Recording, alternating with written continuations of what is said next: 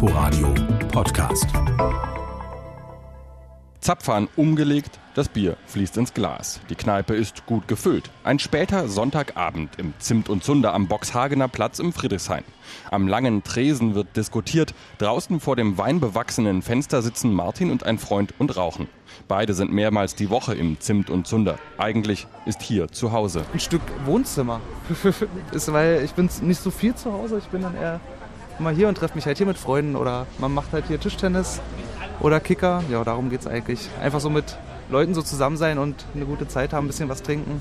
Eine glückliche Berliner Nacht, zufriedene Gäste und eine Kasse mit Einnahmen. Was wie ein Märchen aus längst vergangenen Tagen klingt, ist ein Märchen aus längst vergangenen Tagen. 1. November 2020.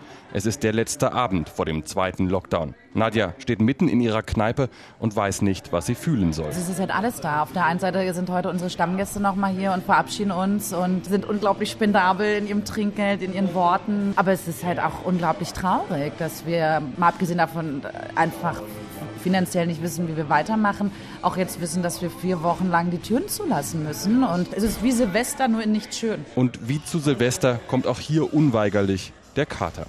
Lockdown, Tag 4. Die Kneipe ist kalt, die Heizung ist aus, kostet zu viel. Keine Musik mehr, kein Bier, dafür aufgegossener Kaffee. Nadja zündet sich die nächste Zigarette an und schiebt das Feuer weiter zu Bruni. Draußen ziehen die Menschen am Fenster vorbei, einer winkt rein. Nadja ist 32, Bruni 53, Tochter und Mutter. Zusammen führen sie die Kneipe und während Nadja versucht, kämpferisch an die nächsten Wochen zu gehen, hat Bruni Angst. Schwer, schwer, schwer. Man wacht auf mit dieser Leere. So, es ist leer in einem. Was, was kommt jetzt? Was passiert jetzt? Also ich habe Angst, dass wir es eben nicht schaffen. Klar werden wir es versuchen, aber ob wir es können. Das ist, da ist schon Angst da. Es ist bereits ihr dritter Anlauf mit dem Zimt und Zunder. Zweimal gab es die Kneipe schon, zweimal mussten sie gehen, weil das Haus verkauft wurde. Im Februar 2020 sollte es am Boxy neu losgehen. Große Eröffnungsparty, neuer Mut.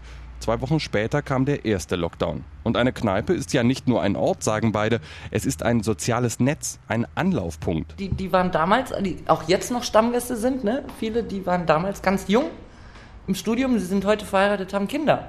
Und ich habe auf den Hochzeiten fast bei allen getanzt. Ich war auf jeder Hochzeit. Das wird Familie. Das ist für viele ist das Zimt und so einer Familie. Andere Leute gehen nach Feierabend in die Kneipe. Nadja und Bruni arbeiten hier, leben hier.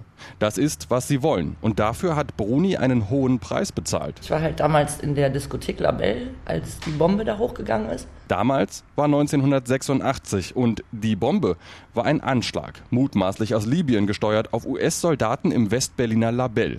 Drei Menschen starben, fast 300 wurden verletzt. Bruni, gerade aus der Provinz nach Berlin gezogen, auch. Wir wurden ja dann später entschädigt. Ich weiß noch, wie ich Nadja gefragt habe, so was machen wir denn jetzt? Und Nadja meinte zu mir, Mann, du wolltest doch eigentlich immer schon mal einen eigenen Laden einen eigenen Laden, das war schon immer so ein Traum. 20 Jahre nach dem Anschlag, 2006, konnte man in diesem Traum das erste Bier kaufen. Eine Kneipe an der Rigaer Straße. 2020 sitzen Bruni und Nadja ein paar Straßen weiter, wieder zusammen und schmieden Pläne. Ich kann dir den heißen Zimt und Zunder empfehlen. Der ist es unser Bestseller gerade. Lockdown, Tag 14. Draußen wird es langsam kalt. Bruni und Nadja stehen am offenen Fenster und verkaufen Glühwein und heißen Zimt und Zunder, Wodka mit Apfelsaft, der Hausschott. Wir machen wieder unseren Fensterverkauf. Den haben wir beim ersten Lockdown schon mal gemacht. Da haben wir jetzt hier einen Tresen ins Fenster gestellt, den wir gebastelt haben, haben hier ein paar schöne Schilder gemacht, dass die Leute sich trotzdem was zu trinken holen können und so gut es möglich ist, irgendwie zusammenkommen und vielleicht mal ein bekanntes Gesicht sehen und wir uns ein bisschen Taschengeld dazu verdienen. Mehr ist es aber leider nicht. Und das Geld wird knapp. Rücklagen gibt es keine. Die beiden hatten ja kaum Zeit, welche zu bilden. Novemberhilfe kann noch nicht beantragt werden. Und so langsam zeichnet sich ab, dass es wohl nicht nur bei vier Wochen Lockdown bleiben wird. Trotzdem, Nadja und Bruni müssen zeigen, dass sie noch da sind. Und bei den Gästen kommt der Fensterverkauf gut an. Es fehlt halt extremst, dass man da halt irgendwo mal connecten kann oder sich mal das Getränkchen irgendwie holen kann. Und die Mädels sind ja hier auch total dufte. Also der Laden hat auch verdient, dass er überlebt. Aber im Moment ist es halt ein krasser Überlebenskampf und keiner weiß, ob er überhaupt übersteht oder nicht. Aber überleben wollen sie unbedingt im doppelten Wortsinne. Wirtschaftlich und auch körperlich. Der erste Lockdown hatte Bruni mit einem Herzinfarkt ins Krankenhaus gebracht. Der zweite muss anders laufen.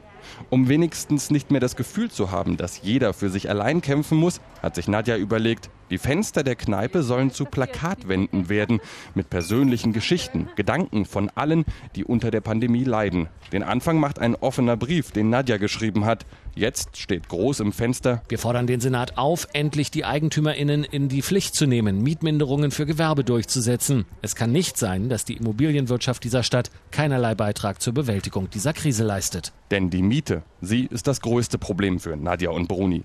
Lockdown Tag 27. Fürs Geld ist Bruni zuständig und Bruni rechnet. Wir haben äh, Miete monatlich von 6.352 Euro und Strom sind 350. Dann Telefon, Internet, GEMA-Gebühren, zwei Angestellte in Kurzarbeit, Kredite bei einer Bank und der Brauerei. haben wir Fixkosten 11.029 Euro 89. 11.000 Euro jeden Monat obendrauf auf den Schuldenberg. Und der Vermieter?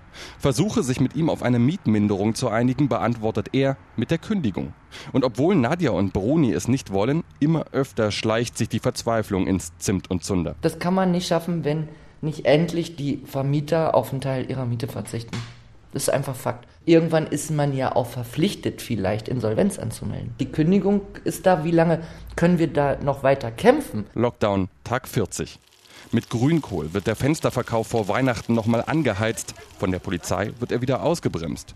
Bruni und Nadja sollen selbst dafür sorgen, dass sich keine Gruppen vorm Fenster bilden. Sonst drohen Strafen in fünfstelliger Höhe.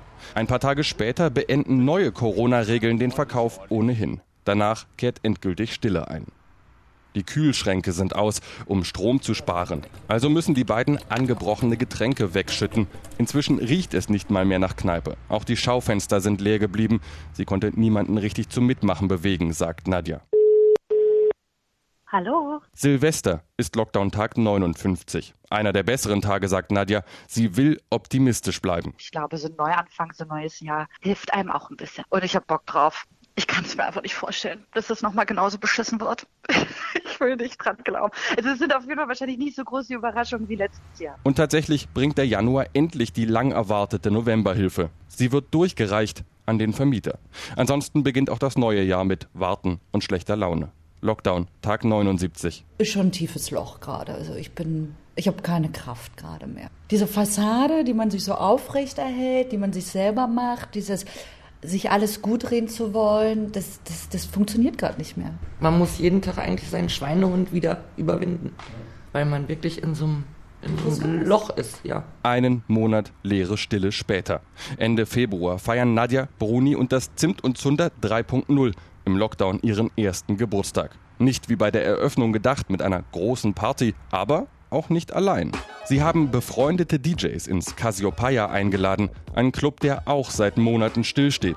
Gäste dürfen nicht kommen, die Feier gibt's im Livestream, inklusive Interviews mit Freunden und Stammgästen. Nadja lädt ihre Batterien auf. Nicht nur für uns ist dieser Ort so wichtig, auch für andere. Und ich kriege hier die ganze Zeit so schöne Nachrichten von den Leuten, die fühlen gerade das. Also ich habe das Gefühl, dass wir uns trotzdem irgendwie nahestehen, ohne dass wir dabei sind, dass wir nebeneinander stehen. Ich bin sehr fröhlich gerade, trotz der ganzen Scheiße. So. Es ist Tag 118 im Lockdown und Nadja und Bruni haben wenig Zeit, denn die Party soll weitergehen. Heute Abend und im Zimt und Zunder. Inforadio Podcast.